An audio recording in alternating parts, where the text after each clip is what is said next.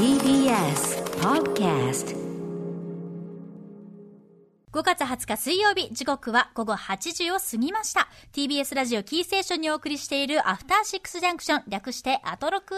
えーパーソナリティは所属事務所のスタープレイヤーズ会議室からリモート出演中ラップグループライムスターの歌丸ですそして水曜パートナーは？はい、私は TBS ラジオ第6スタジオから出演しております。TBS アナウンサーの日々真央子です。さあ、ここからは聞けば世界がちょっと変わるといいな、な特集コーナー、ビヨンドザカルチャーです。今夜はアジアの良質な音楽をキュレーションするプロジェクト、アジアンミュージックジャンクション。韓国産シティポップの特集です。では早速ゲストをお呼びしましょう。プロデューサー兼ギタリストの長谷川洋平さんです。まず早速なんですが、今回の特集を象徴するような一曲をぜひご紹介ください。お願いします。はい、えー、じゃあ今回のこのブームを象徴するような一曲を、えー、94年の曲なんですけど、マロニエでカクテルラブという曲です。はいこれが、えーマロニアカクテルラブ1994年の曲ということで、えー長谷川さん、はい。ご無沙汰します。よろしくお願いします。あーどうも、お久しぶりです。ははいどうもどうも。はい。えーっとこれが、えっと今のその韓国シティポップブーム。韓国のシティポップですね。韓国産のを象徴する一曲ということなんですけど、ちょっとなんか、そうですね。ちょっとちょっとレゲエ調も入ってるというか、レゲエとなんかフレンチポップ的なこうウィスパーが混ざったような。はいはい、あのーこの頃おそらくあの UB40 とか、そうか。そういうものの影響が大きかったと思うんですけど、UB40 やっぱちょっと韓国もうん若干レゲエブームがあ瞬間的にあったりとかしながら、へー。うん。えーそそこからまあ出たんです。これちょっとすごいヒットして、本当もう5週連続1位とかになったんですけど、それゆえにちょっとこう黒歴史もあったりとかして、ああはいはい。あとちょっと恥ずかしい感じも入ってるっていうか今の人からすると。のー、っていうかあの、別な人、替え玉事件とかがあって、へえ替え玉時あ。メンバーの？うん。あの、そうなんですよ。ミリバニリ的あのな要するにそのこ、このバージョンと別、実はもう一つ別なバージョンがあるんですけど、うんその別バージョンが大ヒットした時に、あの、前の歌手が契約を終わっていて、うん。で、売れちゃったから早くメンバーをってなって、うん。あの、モデルとか新人の歌手とかを使って、ええ。また作って、プロモーションビデオを撮って、あみたいなことでもう、あの、ミリバニリ的な、こう、あまさにミリバニリ。そういう風になったこともあり、まあ、いろんな意味で有名になってしまったんですけど、はい。すっごい可愛いですね。韓国語の特徴がとってもこう、韓国語萌えな感じの、可愛い曲ですね。あの、世代を通しても、うん。10代から本当に40代まで当時知ってる人も知ってるし、うん今、10代の人たちもうん。曲聴いたらすべて、こう、バーンって一本の筋で通るぐらい有名な曲。えーみんなが知ってる曲なんだ、はい。えー。なんだけどそれは要するに当時のめちゃめちゃメガヒットだけど今の若者はそのフレッシュなものとして掘り返してるってことですよね。そういうことですね。へはい。ーさあということでじゃあはい韓国ポップの世界またね、えー教えていただきましょう、えー今夜の特集はこちら、新しい過去新概念ニュートロ的視点によって再解釈される韓国産シティポップ by 長谷川洋平さん。よろしくお願いします。えーここ数年ね、えー、と竹内まりやさんのプラスティッククラブをはじめとして和物いわゆる日本のシティポップが海外で人気を集めているというのは、まあ、この番組でもねちょいちょい扱ってきましたけど、えーそんな空前のシティポップブームの中韓国では、えーニュートロという新概念のもと韓国、えー過去の韓国産シティポップが再びまあ掘り返されディグされ始め、えーシティポップがリバイバルではなく再解釈されて現代のものにアップデートされた楽曲など、えーアーティストなどもどんどんできているということなんですね。ということで案内してくださるのは昨年9月18日水曜日の日本のシティポップは韓国でどのように聴かれているのか特集でもお世話になりました。レコードを求めて韓国を訪れるうちいつの間にやら韓国の人気バンドチャンギハのチャンチャンギハと顔立ちで、えープロデューサー兼ギタリストになっていたという長谷川洋平さんです。改めてこんばんは。よろしくお願いします。こんばんは、お願いします。はい、まあ、前回も本当にめちゃめちゃ楽しかったです、いやーもうこ、あれ、かなり前ですね。もう9月なんですね。ねえなんかものすごい前にも感じますもんね こうなってみるとねそうですね。はいということで長谷川洋平さんじゃあご紹介改めて日比さんからお願いしますはい、ご紹介します。日本でのバンド活動の傍ら、95年に初めて韓国に渡られます。そして同じく95年には、日本人による大韓ロックバンド、コプチャンチョンゴルに参加されるほか、97年からは韓国での音楽活動をスタート。様々なバンドへの参加を経て2000年に拠点を韓国に移されます。2005年には大韓ロックを代表する伝説的バンド、サヌリムに参加。2009年からは韓国の新たな音楽シーンを牽引するバンド、チャンギハと顔たちにプロデューサー、ギタリストとして加入。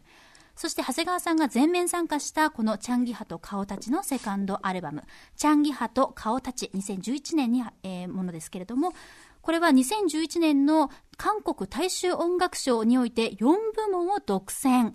バンドは2018年解散されましたが、近年は DJ としても精力的に活動されていて、韓国におけるシティポップ DJ の第一人者として人気を集めています。はい、えー、前回9月にお越しいただいた時は、えー、レコードを探しに韓国に行ったはずが、バンドチャンギハと顔たちが加入していたこの一冊であるとか、うんうん、えー、日本のシティポップが韓国ではどのように聞かれているのか、実際に曲を聴きながらという解説、えー、特集でございました。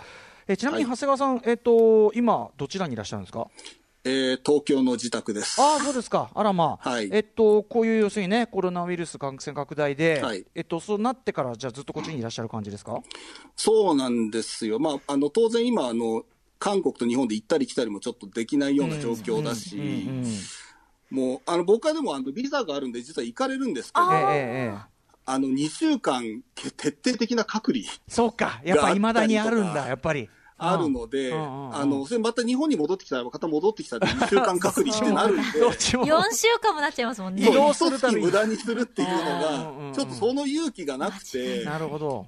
ちょっと冷蔵庫の中のものとか心配なんですけど。ああ、そうか。えだから、えっと、本当にこの時代、事態になって、なりきってしまう前に来たらっていう感じですか、じゃあ、こっちに。もう、だから2月の末とかですよね。うんうん、だからもう3か月ぐらいになっちゃうみたいな感じですね。あ、たまたま日本に戻られてるタイミングで、こういう2週間とかいろんなこうレギュレーションができちゃったっていう感じなんですか？そうです。なんか行きそびれちゃったっていう、その、早く行ってこれ置けばよかった確かにね、韓国はね、あれですもんね、いち早く。急に決まったじゃないですか。その、その感じで、あ、じゃあどうしようみたいな感じになっちゃって、今のまんまっていう。冷蔵庫開けるの楽しみですね。いや怖いですね。新しい命が生まれていたりね。何かがいる気がする。えー、まあでもちょっとご愁傷、あの、大変でしたね、それはね、ちょっとね。そうなんですよ。みたいなね、ちょっと笑い事じゃないんですけど。はい、ということで、まあ、え今日は東京にいらっしゃる長谷川さんなんですけど、えっと、先ほどのそのマロニエについてね、はい、アマロニエというカクテルラブという曲を聴いてたんですけど、はい、あの、特集タイトルにもあるニュートロ。っていうこの言葉、これは、えっと、結構使われてる言葉なんですか？そうですね、まあ、2018年あたりからですね、えー、ニュートロという、要するにニューレトロっていう、その、うんうん。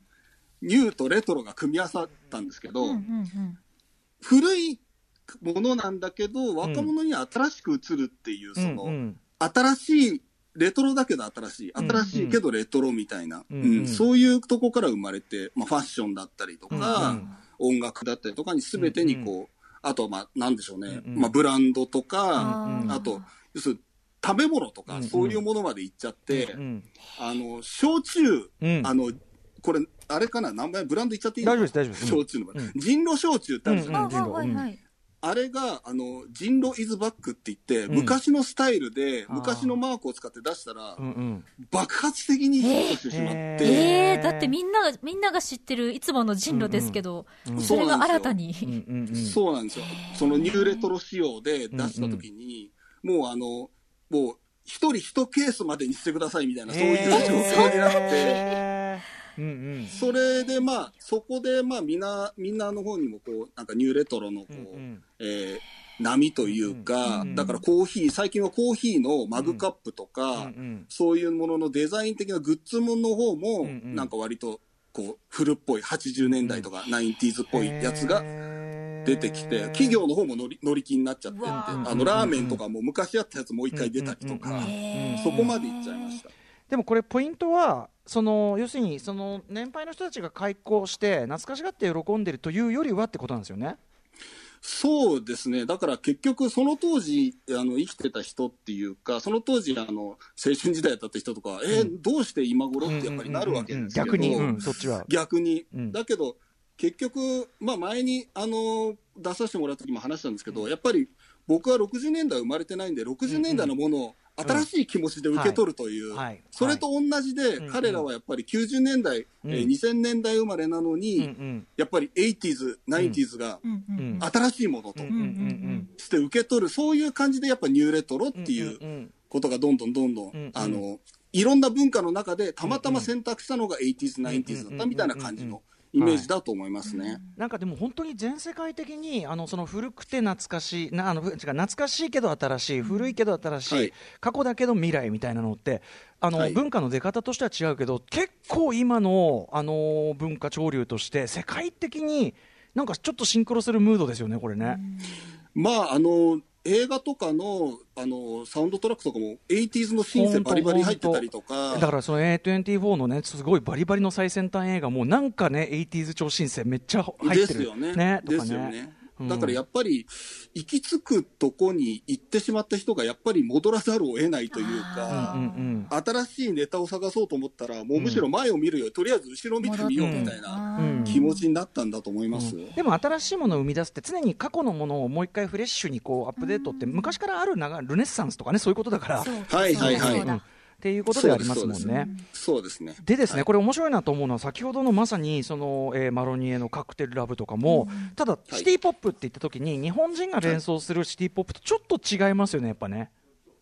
あの懐かしさを刺激するっていう意味で、うん。なんかやっぱシティ・ポップっていうとどうしても、うん。あの僕らが言うとこう例えば「シュガーベイブ」であるとか、うんうんあの大貫妙子さんのあの、ええ。初期のアルバムであるとか、うんうんうんそういうちょっとちょっとアーシーだったり、うんうんうんちょっとノスタルジックだったりとかするんですけど、うんうんあの韓国の人が考えるシティ・ポップって割とこうアーバンで、うんうん。もうバリバリのこう、うん。バッキバキの音で、バッキバキのシンセ乗ってたり。あのバッキバキのシンセもギターもなんか、うんうん。もうめちゃめちゃアクティブなこう、うん。うんキラキラした音だったりとか、うんうん。もう夜景とか、うんうん。なんか海岸とかそういうものだから 80s だねがどっちかというとね。そうなんですよ、うん。要するにあのなんだろうシティ・ポップイコールバブル世代みたいなそういうイメージがが結構強くて、だからうんうん。70s よりも 80s なんですよね、ん向こうの人が考えるシティ・ポップって日本の文化とかにしても間接的に日本のバブル期のあの感じみたいなものっていうのがあってはい。あのそのいけ、まあ、実際にそうだったよりもいけてるように見えるっていうか、そうですね、だからそこら辺の、えー、とファッションの感性とか、音楽の感性が、実は生きてるのが、多分韓国版のシティ・ポップで、80s、へー。 late 80s から 90s、レえあー early 90s、うんうん。あのえー、とアーリー 80s じゃないとか面白いですね、 late そうなんですよ 80s から90年代頭ってところがね、へえ、どうなっちゃうんだろう、ちょっと楽しみです、そう曲風がねなんですよ。。はい。あとはその、あのえっと要するに音楽の聴かれ方として、えっとはい。YouTube で聴かれてるっていうのもポイントだと。そうですね、あの向こうはまあサブスク、要するにあのうん国内向けのサブスクなんですよね。だから要するにか外国の、特に日本の曲はあんまり入ってないんですよ。はいはいはいはい。あの Spotify とかがないので。ああ、そうですか。要するに国内向けの,、うんうん。えーあのサブスクなんで、うんうんうん。日本の曲とか例えば達郎さんであるとか、うんうんうん。そういうものがなかなか聴きづらくて、うん聴こうと思ったら、うん。まあ、ちょっとちょっとグレーゾーンの聴き方しかできないというかそれで、まあ、あの YouTube とか、うんうん。えサウンドクラウドとかで、うんうん。あのミックスを聴いたりとかするのが、まあ、メインなんですよね。うんそれによってこう出てくる現象としてやっぱりそのビジュアルのなんかイメージとセットみたいなところが。あのー要するにミックスを上げるときに、うん。あのミックスを上げた人が、あのー例えばフューチャーファンクとかもそうですけど、うんうん。割と日本のアニメとか、ええ。夜景とか、うん。夜景のなんかこうアニメーションとか、車ドライブしたアニメーションとか、うんうんそういうものを割といつも載せてる感じがあるんですけどどうもその刷り込みがあったんではないかというぐらいのうんうん。現象で、韓国は、うん。えーシティポップ系列というか、シンセポップだったり、シティポップのアーティストがアルバムを出すと、うんちょちょっとアニメっぽい感じのジャケットだったりとか、なんかね、ネオンとか半島加工ね、ああいうこう、はいはいはい。ね、当時のアニメ、80年代のアニメ超あって、ああいうやつ。はいはい、ちょっとビデオが滲んだような色の感じの、ええとか、うん。そういうなんかやっぱり、その中での様式美に沿った感じの,、うんうん。あのデザインだったりとかにやっぱなるみたいですシティね。ハンター感というか、オレンジロード感みたいうんなとか。感じですよね。うんうんうん。はい。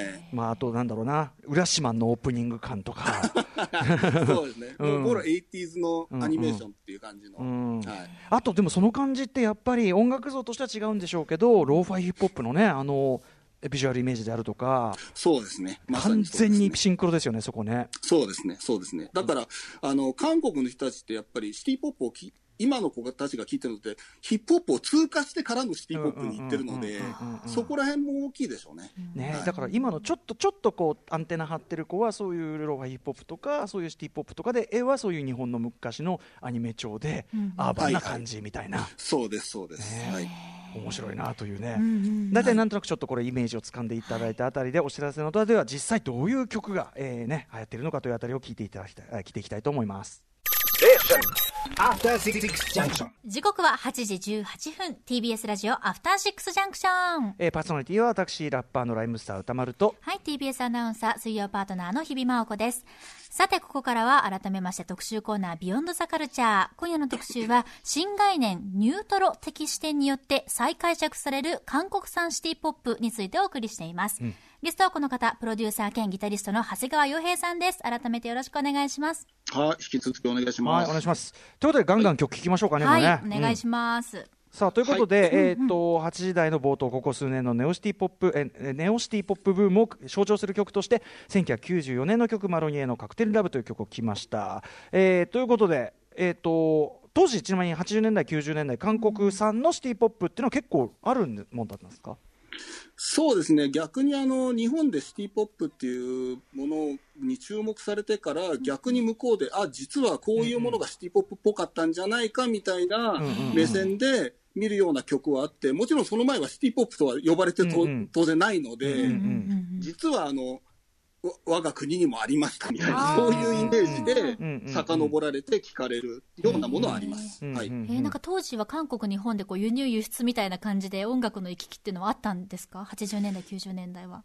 いやー、えーとね、ないですね、ほぼほぼないんですよ。うんあの要するに地下流通とか、要するにあの海賊版とかそういうものであったんですけど、あの表立ってはあの放送も実はできなかったんですよ、日本語で地上波で放送できなかったりとかしたんで、基本的にこうあの、えーグレーゾーンよりもブラックゾーンの感じで出てたんですけど、あのーやっぱりなかなか、あのー今の子って結構こうオープンマインドで、うんうん。あの日本のものもどんどん掘ってきたり、あとまあ日本と韓国はものすごくやっぱりち近くなってきたので、やっぱり。ワールドカップ以降じゃないですかね、どんどんどんどん近くなったのはね。はい。はいえーという中であじゃあ我が国も結構あるじゃねえかということでどんどん。どんどん掘り返されてきた韓国シティポップというのがあると。じゃあジョンどんどんちょっとその例を聞いていきましょうかね。はい、えーっと、ライトソルトというグループなんですけど、僕の中では韓国 80s、90s シティポップのこう二大山脈みたいな人がいるんですけど、その片割れの、えーグループなんですけど、えー昔からの友達という曲です。はいはいということでライトソルトで昔からの友達。これ何年ぐらいの曲ですか、これは94年ですね。えーもう一聴してこういわゆるこう、まあ、ブギーというかさディスコクラシック、なんか元ネタになってるような曲がいっぱい浮かんでくる感じ。あ 一応、ガッツ・ツービーリアル歌謡と呼んでるんでガッツビリアルカルよね、かんそうかとかね、ととかいろいろいろいろいろ なんか想起させて、ちょっと逆にあの一旦聞くのやめないと元のやつが思い出せないぐらいの、いやでもすごい。ね、でもすごい気持ちいい、かっこいいです。いや割とこれも日本でかけても、もうあっという間にみんな、うん。これ誰、これ誰って聞かれるような、あの受け取りやすい、はい。超アーバンな、うん、だし、これ、ねなんていうのかな、みんな大好きってやつですよね、これ嫌いな人はいないだろうっていう。絶、対いいやつですね。えこれ、いまだにあの韓国でも人気ある曲なんですか？ああの割とやっぱこのブームがあってから、あの急に掘られ始めて、もちろんこの曲もある程度は有名だったんですけど、うんうんやっぱり一気に掘り進まれて、うんうん。もうこのグループがやっぱ伝説みたいな、シへー。ティポップの伝説みたいになっちゃいましたね。ライトソルト、はい。はい。じゃまずはちょっとその、はい。じゃあ二大巨頭のうち一つライトソルトの、えー昔はからの友達ちょっと聞かせていただきました。はい。どんどん行きましょう。はい。えー逆の巨頭はもうちょっと後なんですけど、逆の巨頭後ね。はい。えーはい。えーと今回はですね次の曲はヤン・スギョンさんという日本でもデビューしてた方なんですけど、えークデー意味ってあなたの意味という曲です。はい、えー、ヤン・スギョンさん、あなたの意味という曲、これ1990 90年の曲ということですけど、もう最高、あ、良きです。ああやっぱこれで韓国のシティポップにハマる人が実は結構いて、あそう、これは抵抗不能ですね。あまの、ああのうん、アーバン以外の何者でもないという。か、だし、あとヤン・スギョンさんのなんかちょっと甘えるような歌い方みたいのが、はいなんかこうアイドルポップスの実は、はい。あのいい曲みたいな感じの、やつで。そうなんですよ。うん。あの、この当時、この曲はリードトラックじゃなかったんですけども、もう A 面の4曲目と5曲目みたいな、結構、へー。あの、内側に入ってるだいぶ曲だったんですけど、うんうんうんやっぱ最近になって掘り始まれあ、掘り始められて、うんうんうんで、どんどん DJ とかも使い始めて、あの、それを聞きに来る人もたくさんレコードを買い始めて、割と今、こうちょっとレコード買いづらいようなえー今になって、これが人気がどんどん出てる。30年ぐらい経った今に。そうなんですよ。それで僕らも、レコード何枚も使うじゃないですか。DJ だと、ここの部分だけ擦り切れるので、で、買いに行ったら、ん。お前らのせいで値段上がったんじゃないかって、レコード屋の人に怒られちゃ。いやいやいや、レコヤは喜んでくれよ、値段上がったのは。でもやっぱりその今の感覚でその価値がね再発掘されたというかねことですもんね。なんかこれ聞いててあの IU ちゃんとかこういう曲出してるなと思ったんですけど今の子も普通に出してる感じとすごく似てるというか。ああ、今のこの感性にもやっぱり合うんで、カバーしてる人たちもやっぱり結構、この頃の曲をカバーしてる人たくさん増えてきましたよね。へい。やはーこれだって日本語詞でなんとか本当に木杉高尾悦子姉妹のなんとかね月曜ドラマランド主題歌みたいな感じでい。いや、もう。本当にたまんない。最高、はい。これいやーこれ欲しい。本当本当。はい素晴らしいです、うん。はい。じゃあどんどん行きましょうか。はい。えっ、と、この方も日本でデビューしてたことがあるんですけども、日本の時は割と演歌とかを歌ってたんですけども、あえー。ー。ナミさんのうん。かっかいハゴシプンクで、近づきたいあなたという曲です。はい、えー、ナミさんの近づきたいあなた92年の曲ということですけどなんかあれですねやっぱりさっきのヤンス・ヨンさんはそうじゃないけどなんか全体にでもブラックミュージック色っていうか R&B っぽいですねありますね。なんかね。ありますあります、うん。それは。やっぱ韓国って、昔からなんかちょっと黒っぽい、うん。えーものが受けるというか、ねダンスミュージックだったりね。はい、そういう、うんまあ、歌も割とソウルにそうですね。感じるものってあるじゃないですか。そうですあねの、それがやっぱり、ソウルがあってこそのなんか歌心みたいなところがあるので、だナミさんも、さっき演歌って言っちゃいましたけど、ええ日本ではやっぱこう、アダルト歌謡というか、そういうものであの、うん。歌ってたりとかしてたんですけど、うんうんやっぱりこれは意外、うん。意外なんですよ。うん意外。うん。全くこれは、あの、今の若い子とか、うん。もう全然あの、ノーマークで、うんこれをかけた時に、ナミさんだって言うとみんなびっくりする。え。ー向こうでもえあの人こんなはい。かおしゃれな曲歌ってんの？みたいな最初の頃はそれで、で、みんな、え、この LP どんなやつ？って言って、またそれであの、俺、レコーディングに怒られるみたいな。すごいねムロ君か長谷川さんかという いやいや値段が上がっていくという。うんうんうん。ねめっちゃ可愛いいや素敵ですよね。ですねううっとりしちゃうね。本当にえ当時の韓国のこういったはい今紹介していただいたのって、我々も今日本でこう聴けるサービスとかサブスクとかでも聴けるんですか？いやー、どうなんでしょうね。僕は全くのアナログ人間なんで、こういう曲は自分のレコードで聴いちゃう方なんで、か。わざわざサブスクで聴くということはしないんですけども。まあ、あの、グレーゾーンであれば聴けるんじゃないでしょうかね。ああそうやって出してるところもあるかもっていう あり、あるでしょうね。ああ、でも本当にじゃあもう本当に韓国でしか聴けない曲ももちろんあるってことですもんね。そうです。全くそうです。はい。いやーでもそういう意味ではねちょっとすごくどん貴重な自分ではちょっとなかなか掘れね絶対掘れない感じだからは。いちょっと今調べちゃいました。うんいやすごい素敵です。普通に普通にめっちゃいい曲。めっちゃいい。えこれもやっぱあの要するにアルバムの中の曲ということでそんな知られた曲じゃなかったってことですね。そうですね。これに関しては僕はレコード何枚か見たんですけど、全部未開封で、要するにそれだけ売れてないんですよ。ああそういうことか。はい。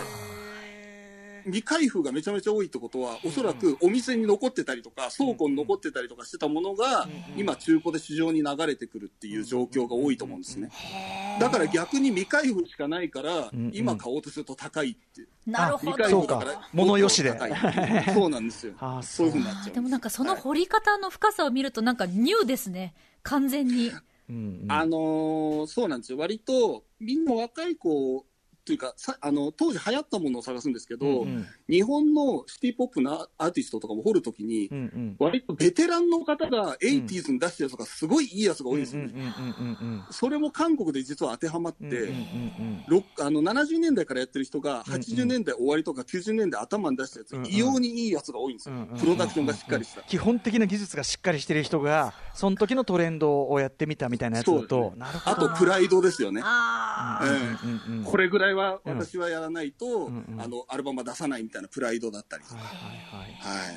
いやーということでめちゃめちゃいい曲いっぱいありますね。ねえ、はい本当に、うんこうやっていろんなものが掘り起こされている中で、とあるプロジェクトが立ち上がったと伺ったんですが、長谷川さん。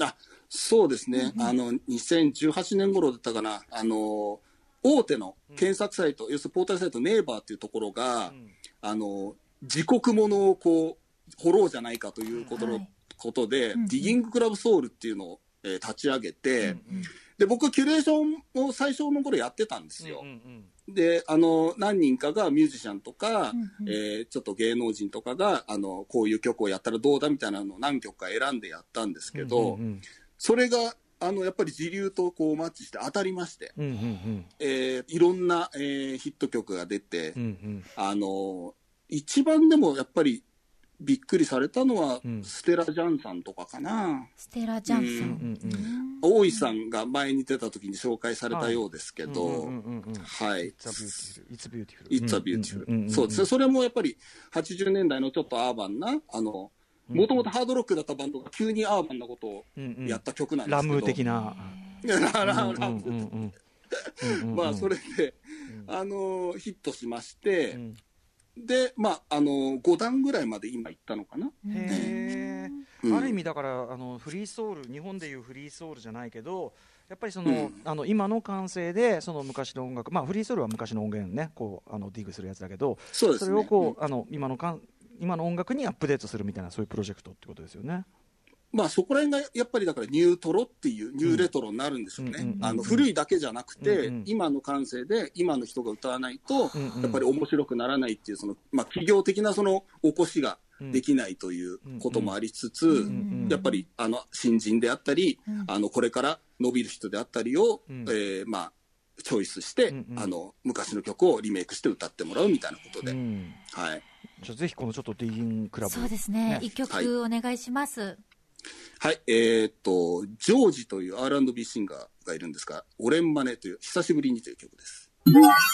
はい、えージョージさんで久しぶりにこれはだからジョージさんというのは今の若いシンガーということですよね？そうですね。あの、えー今の若いシンガーで。はい。で元の曲はどういうあれなんですか？これがですね、あの、先ほどあの、二大山脈の、こう、もう一人の方の、キム・ヒョンチョルさんという方のデビュー曲なんですよ。へえー、ー韓国シティポップ二大巨頭のうち一人キム・ヒョンチョルさん。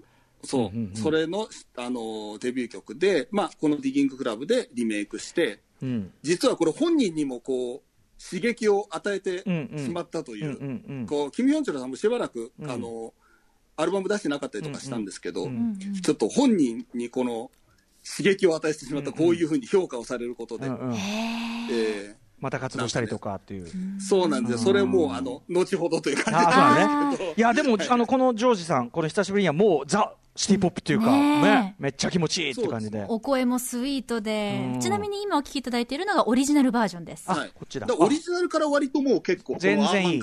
全然いい。うん 良き。へえ、あるな、金脈あるな、今もう、このジョージさんは今私サブスクで見つけたんで、がっつり入れました。はいいろんな曲サブスクでね、聴けるやつもあるみたいなんでちょっと探してみましょう。ありますね。はい。さあ、では、ということで、えー次の曲いってみましょ行きましょう。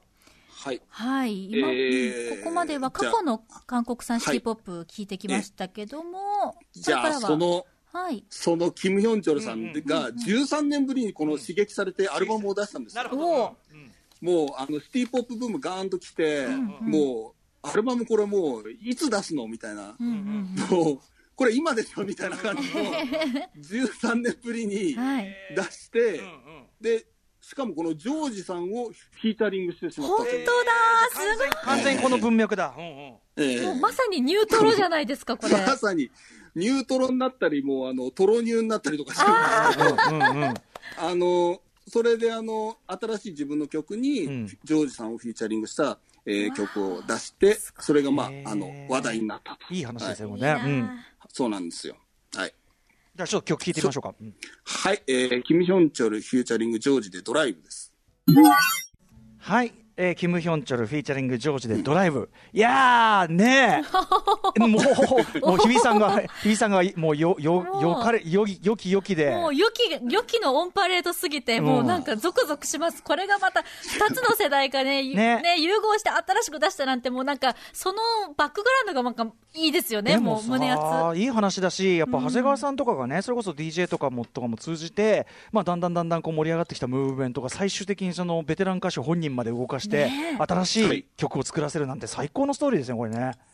いや、それであの、僕らも DJ パーティーに呼んだりとかして、あの、この人も大御所なんですけど、大御所とは思えぬ、こう、あの、軽さで、あ、いいよいいよ、出る出るみたいな感じで出ていただいて。嬉しかったんでしょうね、やっぱりね。いや、もう、超今でしょ感で動いてる、かなり簡単なんで。いやもう曲が始まった時にあまりもうねねなんていうのこっちが聞きたがってる音そのものをねボンって出してくるから あなんていうのかなもうなんていうの逆に笑っちゃって こう。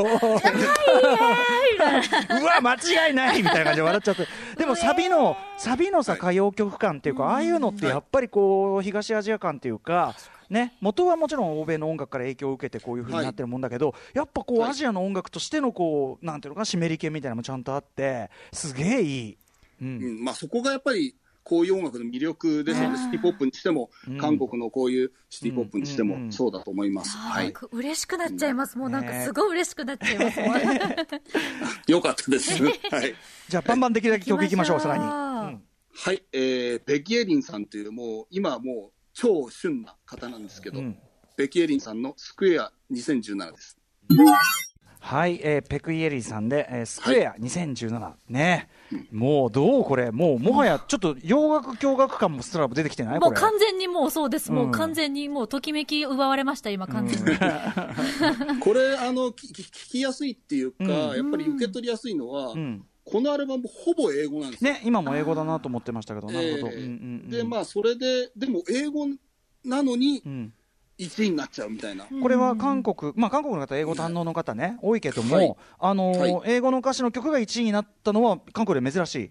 そうですね、もう、あのーほぼ初じゃないですかね、これは。ただ、ただ、あの、音的にシティポップっていうと、この前のアルバムの方がかなりシティポップ寄りになってるんですけあそうど、なんだ、パッペクイエリーもともとあったその、ちょっと R&B 感うん。っていうのが今回のアルバムにもっと出てますね。うんうん、う歌のこう感じがちょっとこう黒っぽいというか。はいはい、確かに。うん。1997年生まれ。ねそうでもキャリア8年なんですよ。もう若い時からやってらっしゃるんで、うん、かなりの才能の持ち主の方でね、すよね。普通にこう、なんていうか耳耳も麗しいと言いましょうか、ねっていうですね、可愛いらしいですね。ね話題のはいあの愛の不時着でもサントラを歌っているという、もう本当に旬なんですね。めっちゃ旬。はい来てます。はい。さあ、そしてもう一曲いきましょうか。はい、えー、もう一曲はですね、えー、ブロンズですか。おお、ブロンズさんか。はい。はい。えー、ブロンズ・ウィズ・ウーヒョーの With the Star という曲です。はい、えー、ブロンズ、えー、 with、う、うーよさんでいいのかな、読み方は。はい。えー、そうですね With Star という曲です。はい、いや、もう、そう、なんていうの？もうな、もう日比さんがもう切ない顔して親指、サムズアップしてる。もう本当にもう。喋らなくなってますよ、もう。ね。もう一音目聞いた瞬間も、ね。えいってなりましたえもん。なんかさ、あと、こうさ、展開とかがさ、もういちいちさ、なんだろう、めちゃめちゃうまいマッサージ師みたいなさ、あーそこそこ。そう、次、そ、そこ、あみたいな。でウーヒョーさんの歌声も、なんかちょっとクレイロさんを思い出すような感じの、優しいお声の感じで、陽気、陽気ですね。ブロンズさんはね、もうすごい、あれでしょう、革新派シティポップっていうか、そうですね、もう、ジャケットからして永井さんに頼んでるぐらいなんで。長井宏さんがね、あの担当されてて、うん。もうどうやってもその、なんていうんでしょう、様式美を打ち出すっていうこと、シティポップに対して、うん。うん。っていうことをやってて、あと、まあ、ジーリナさんとかもフィーチャリングしてたりとか、あの、フまあァンシーのプロデュにースもやったりしてますもんね。そうなんですよ、うん。そうなんですよ。うんあの、基本的にやっぱり、あの、なんていうんでしょう、あの、プロデューサーなので、うんうんうんあの、ボーカリストはみんなフィーチャリングなんですけどねなるほ。ど、なはいるほど。。うんええかなり、あの、韓国でも話題になった、あの、アルバムでしたね。いやーこれちょっとあの一応皆さんリスナーの皆さんに改めて言っておきますけど今、えっと直近で聞いた3曲はしさ新曲なわけですからね新曲？最新曲なわけですからね。2019年の曲です、全部。ね、ちょ 80s ではないですからね、ね。ちょっと時代感も分かんなくなるところもあるけど、でもすごいこうこれがやっぱり今の音楽としてあのフレッシュに聴かれてるっていう、そのこと自体がなんかこう面白いし、なんか新鮮、未来って感じ。本当明るいって感じ。そうですね。なんか前から来た、昔から来た未来みたいな言い方やっぱみんなするので、うんやっぱり、今のある、今あるたくさんの文化の中でたまたま選んだのが本当に 80s だったっていう。なんかそのね、あの DJ 文化とかがこう交流してきた流れとか、あとはまあブレードランナーの時のああいうこうさ、なんていうかな、レトロフューチャーっていうか、ああいう感じとかも、はい。その時のワクワク感とかともやっぱ通じるっていうか、なんかすでにもういろんな面白いものいっぱいあって、そこから面白いものをまた生み出すこともできるし、え、全然いいじゃんみたいなさ、はい。なんかすごいこうなんか、ね、そうですね。力があのーやっぱり行くとこまで行っちゃってるとか、やっぱ突きつ昔は韓国でマニアっていうのがあんまり多くなかったんですね。うんうんうんでもなんかやっぱり今はこう海外からかと取り寄せたりとか、うんうん。自分が行って買ったりとかできるので、うんうんマニアックなものうん。と、マニアックな人たちが増えてきたり、うんうん個人の感性をすごい重要視する、あの、個人感性みたいなこう言葉があるんですけど、うんうん。そういうのが出てきたり、あともう、今進みに進んでやっぱカセットでしか聴かないとか音楽を、うんうんうん。あのフィルムカメラでしか撮らないとか、うんそういう人たちもやっぱ出てきちゃってるんで、うんうんうん。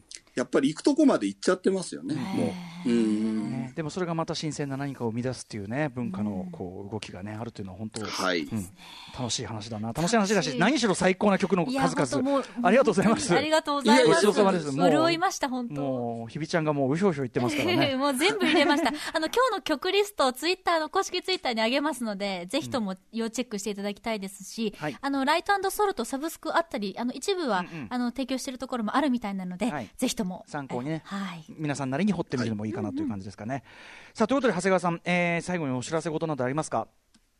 いやーもうとりあえず早く、あのーね。韓国と日本行ったり来たりできだよるようになっていね。いんですけど、そうですよ困っちゃいますよねちょっとね困りますね。折れないし何もねプレーとかもできないしっていうことで。まあでもそうもう、D、DJ のね、とこもやるとこも日本も韓国も今全部閉まっちゃってるんでね。ね。ちょっと韓国もねせっかくちょっと抑え込んでたのにちょっとねあれはねありましたからね。そうなんですよ。うん。まあ、そこら辺ね、早いと打開をうん。あの見られればいいんですけど、はい。まあちょっとそういう合間合間にあのまたこの番組もまたちょっとぜひいろいろ教えてください。もう最高すぎますあーもう呼んでくださればいつでも。うんぜはいひぜひお願いします。はい、えー以上新しい過去新概念ニュートロ的視点によって再解釈される韓国産シティポップ by 長谷川洋平さんお送りしましたまたよろしくお願いしますありがとうございました長谷川さんありがとうございました。ありがとうございました。失礼します明日のこの時間は、フュージョンなめんな特集です。これもちょっと今日の特集に一脈通じるかもしれない Junction.